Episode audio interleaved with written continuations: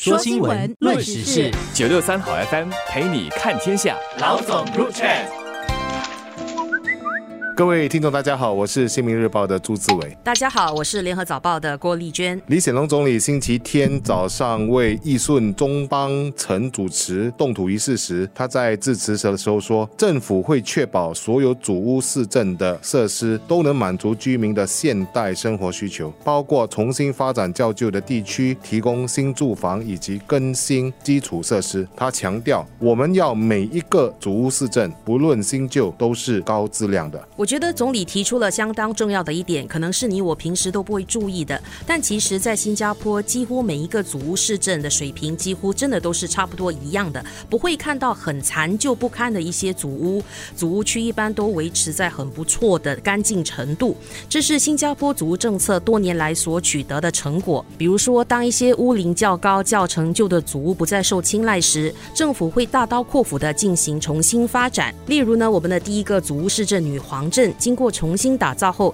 现在已经成为了现代化的摩天高楼组屋区，是许多年轻购物者的首选，也让整个地区都重现了生机。我想，如果要小市民来诠释李总理的这段话的话，我会这样说吧：确保新加坡所有的市镇都会是好住的市镇。基本上来说，不管你处在哪里，是物价转售价可能可以过百万的女王镇，还是对一些人看起来比较偏远的雾兰，政府都将一视同仁的看待发展。我们知道每个祖屋市镇的建造的时代不同，发展阶段也不一样，面积也当然不一样。有些市镇的面积很大，那一部分的市镇可能还在扩建，那那些较早完成的祖屋就已经开始老化了。就如义顺的中邦城就是一个很好的例子，它是义顺区最早的邻里中心，现在大约。有四十年的历史，随着时间的过去，这里的祖屋啊、设施等等都难免变得陈旧，所以与一些设计新颖的新祖屋相比，吸引力就大大减少了。那这次政府决定在中邦城打造全新的这个综合项目，它有民众俱乐部、巴沙熟食中心、游泳池、健身房、社区花园和商店等，在同一个屋檐下。这不但可以让中邦城披上新装，那无论是城中的人或者义顺的其他区的居民，都能够共享这些设施，多到。中邦城走动，让这一区能够充满活力。现在的中邦城其实也是我常去买晚餐的地方。那我其实蛮期待这个新的社区中心中邦城的建成，那是要等到二零二七年。不，我觉得我现在已经可以想象，它会类似像 Tampines Hub 或者盛港一些比较呃新的或者已经翻新的一些新的城镇的那个做法，就是将所有的生活的机能都放在一起，然后再建一些有盖的走道连接各。个主屋，然后再加上说能够把一些人文跟自然的一些因素融合在里面，那会是一个相当新的一个城镇的体验。我如果从一个小市民的角度来看吧，我们对于一个市镇的要求是什么？第一，我觉得是当然是交通便利，然后生活机能方便。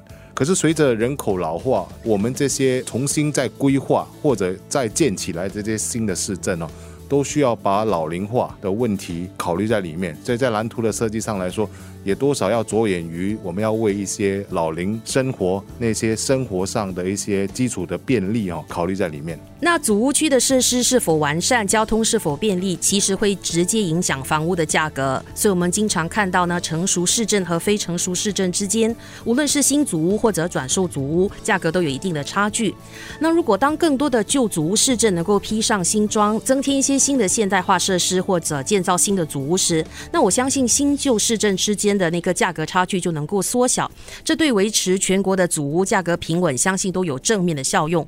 而且一些市镇因为建得早，如市区一带的红山、直落布兰雅等等，区内的居民也都年龄较大，人口明显的老龄化了。反之呢，一些新镇如榜鹅和盛港，则以年轻家庭为主。若这样的趋势发展下去的话，不同市镇的人口结构将出现极端的不同，那对推动整体的社会和谐会是一大隐忧。所以借助刚才志伟也提到的。如果说每所学校都是好学校，我们加以延伸，那每个市镇都是好市镇，有良好的、完善的设施，确实是我们必须要走的路。新加坡的土地资源非常有限，对祖屋区的发展必须做到精心的规划，才能够地尽其用，满足不同世代新加坡人的住屋需求。但我们也要明白一点，就是一个市镇的规划或者重新规划，从零到有，从有要更多，以及有的要做出改变。都需要大量的沟通协作。甚至可能需要一点点的妥协哈。那也需要时间去完成。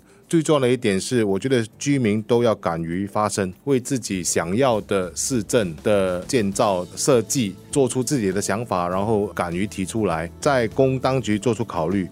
我觉得最重要的当然就是说，大家都要在这么多的多样化的需求当中取得一种平衡，然后重要的是在经过重新规划之后，打造有利于居民身心健康的居住环境。那我也觉得每个市政，不管是新或者旧，都应该打造自己的中心或者商圈，个性化是最重要的一个元素。其实我们如果到其他一些国家，我们都会发现，他们的一些区域其实是蛮有个性化的。比如说，呃，阿姆斯特丹的一个艺术区，或者日本的一个电动区。那么我更想看到的是，我们新加坡的各个商圈或者中心啊，都能有自己的一个性格的一个呈现。这除了能够吸引在地人之外，其实也能够吸引外地人，甚至可以吸引游客。这这一点上，我觉得是我们下一步可以努力思考的方向。